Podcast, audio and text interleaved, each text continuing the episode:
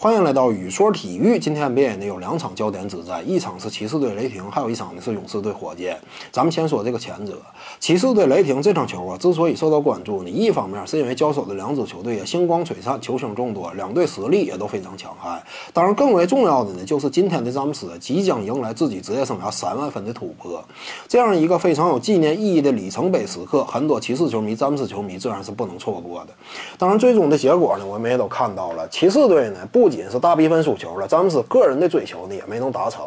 而且呢，让人感觉颇为惊讶的是，骑士队今天面对的对手雷霆呢，是本赛季在联盟当中进攻端并不是特别突出的一支球队。虽然说他们非常有潜力，但是呢，目前潜力还没有真正兑现出他们的进攻端实力。面对的是这样一支进攻端能力一般的球队，而且呢，还是在没有打加时、仅仅打四节的情况之下，就叫对手砍下了。一百四十八分的高分。这个呢，可以说让人感觉有点。难以接受，而且呢颇为惊讶。但是呢，当你冷静下来，仔细一思考之后呢，再参考今年骑士队他在防守端这样一种不堪一击、孱弱的表现，可能呢你也就释然了。因为毕竟啊，今年的骑士队在防守端他遭遇的问题呢，是自从詹姆斯回归骑士以来面对的最艰难的一年。就是今年的骑士啊，这个防守啊，真就是太为突出了。以往呢，虽然说骑士队防守端也是饱受诟病，但都没有今年这么突出。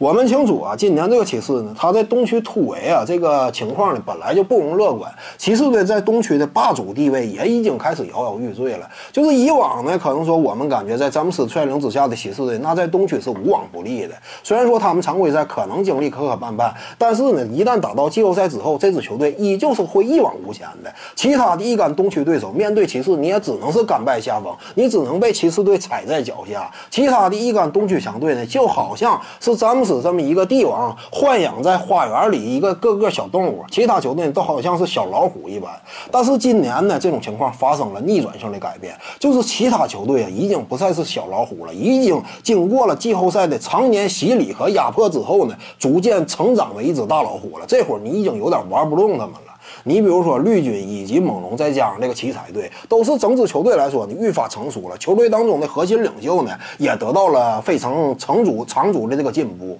在这样一种情况之下，的整个东区，它这个竞争环境是日趋白热化的。尤其我们呢还不能忘了一点，就是目前的这个雄鹿队啊，虽然说暂时呢，它展现出来的实力呢，可能说还稍微差一点，但是呢，不要忘了，贾巴里·帕克也即将迎来复出了。这么一个非常具有投射能力的呃大前锋呢，一旦说他复出之后，那么这支球队呢，在雪布、米德尔顿，哎，这么一个长这个米德尔顿，我们清楚啊，今年已经连续两次砍下四十加的高分了。雪布呢，在联盟当中成名已久的一名控卫，再加上字母哥，当下呢，全明星投票在东区已经仅次于詹姆斯了。在小前锋位置上，这样一种统治力呢，这样一种强悍的能力也是有目共睹的。再加上贾巴里·帕克，那我们清楚啊，这个雄鹿队在这四位的率领之下，也是东区不可小觑的一股力量啊。届时呢，整个东区啊，这个竞争环境就会更加波谲云诡。在这样一种非常艰难的局面之下，我们再看骑士队呢，结果是节节败退，展现出了一种这支球队啊走到一种终局的这样一种氛围。就是随着今天这场失利呢，骑士队他的整个外界对他这支球队的质疑，以及这支球队内部积累的矛盾，都达到了一个新的高度。就这支球队目前这个问题已经走到了一个临界点了。再往前，他是继续本赛季稍微放手的再奋斗一搏呢，还是说，呃，目前呢就立刻转变整支球队呃经营的方向呢？这个都是值得商榷的。就是我们能够看到啊，就是这支球队在迎来了小托马斯之后呢，遭遇了一定的尴尬。很多球迷呢也在说，你看小托马斯进攻端确实好，但是呢他防守太差了。呃，他这个身高呢，防守端是个天然的硬伤，尤其在骑士队这么一个整体呢环境就比较老化，他缺乏补防换补防换防的能力，防守端本身就不强的球队来说，小托马斯的到来更是放大了他防守端的缺陷，使得整个骑士队的防守呢变得更加不堪一击。这个呢情况和当初小托马斯在绿衫军的情况不同，因为小托马斯在绿衫军那会儿呢，整支球队年轻有活力，可以通过拼搏、通过团队的配合去掩盖小托马斯的不足。但是这支球队完全做不到啊！所以呢，既然小托马斯防守端他这个劣势这么大，完全弥补不了他的呃他的进攻端能力呢，完全弥补不了他在防守端的劣势，为什么不弃用小托马斯呢？完全就不用他，这不行吗？在詹姆斯的率领之下，可能这支球队呢能够展现出不一样的活力。但是我们不要忘了一点啊，目前的骑士队呢面临的是一个尴尬的选择，就是面对小托马斯呢，骑士队已经不能不用了。为什么不能不用呢？主要是两点原因。一啊，就是从整个季后赛的征程这个角度来说，你真就指望在目前整个东区竞争环境日趋白热化的前提之下，你指望詹姆斯作为外线的唯一核心去率领这支球队征战季后赛吗？这个那是可以想象的艰难，几乎呢，你最终失败都是一注定的，因为其他球队都得到了成长嘛。外线这块儿，你必须得拥有两位核心，在季后赛你才能够打得更加从容。所以呢，这是骑士队必须要依靠小托马斯的这么一个客观的原因。这是从整个球队战绩的角度考虑的。还有一个更重要的原因，就关乎到骑士队的未来。我们清楚，小托马斯啊，明年呢即将就迎来这个自由年了。在这样一种情况之下呢，你今年如果说不用小托马斯的话，那么未来你怎么办？你不用小托马斯，那么小托马斯与球队之间的矛盾就会放大。这样呢，就使得小托马斯在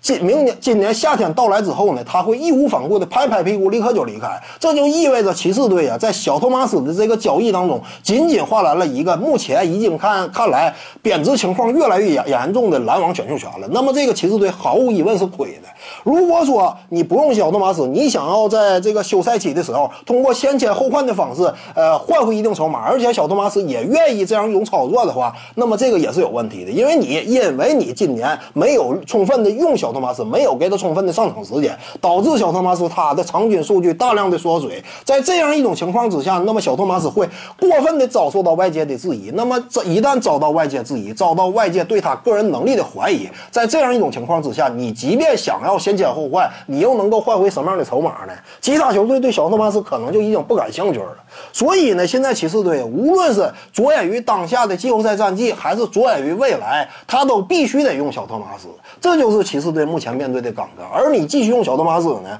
他进攻端的能力又弥补不了自己在防守端的劣势。这就是骑士队啊，现在已经走到了一个终局了。我感觉呢，骑士队啊，与其说继续的今年放手一搏，呃，付出自己手中不这个所剩不多的选秀权去换来技战力呢，我感觉这个意义已经不是很大了。因为目前骑士队整个这个盘子，这个底牌。可以说竞争力呢稍微有点不足了，小改变已经很难挽回大局了。那么在这样一种情况之下呢，骑士队我个人更加倾向于呢，就是从长远的角度考虑，应该着手啊把技战力都往外送一送，收集一下选秀权了。而詹姆斯呢，也完全可以效仿当初的诺维斯基以及后来的科比那样，带领一干新秀呢，带领这支球队，呃，这个。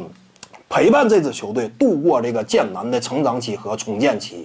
呃，我相信呢。就是以詹姆斯他职业生涯目前为止斩获的这些荣誉，他在赛场之上呢，不会说啊特别的勉强的去冲一下这个更高的荣誉这个高峰了。以詹姆斯当下呢，他的呃球场能力以及他的年龄，再加上目前他的心态呢，我相信啊，詹姆斯最终呢不会离开骑士，他会留在这支球队陪伴这支球队一直走到最后的。这个呢，我相信也是很多球迷一直期待的一个方向，就是詹姆斯这个年纪该拿的都拿了，你在这样一种情况之下，非得。逼迫他这个奔走各地，在这个职业生涯末年还得颠沛流离的话，我相信这点也并不是很多骑士球迷愿意看到的。本期呢就跟您各位聊这儿，如果你喜欢本视频呢，点击屏幕右下角订阅，咱们下期再见。各位观众要是有兴趣呢，可以选择加入徐静宇微信公众号，咱们一块聊体育、唠社会。打开手机微信，点击公众号或者订阅号，搜索徐静宇。你要是习惯扫二维码呢，效果也一样。扫到之后点击关注。总览体育，独到见解就是语说体育，谈讲评说无愧于心就是静语漫谈。每天一条语音推送，欢迎各位光临指导。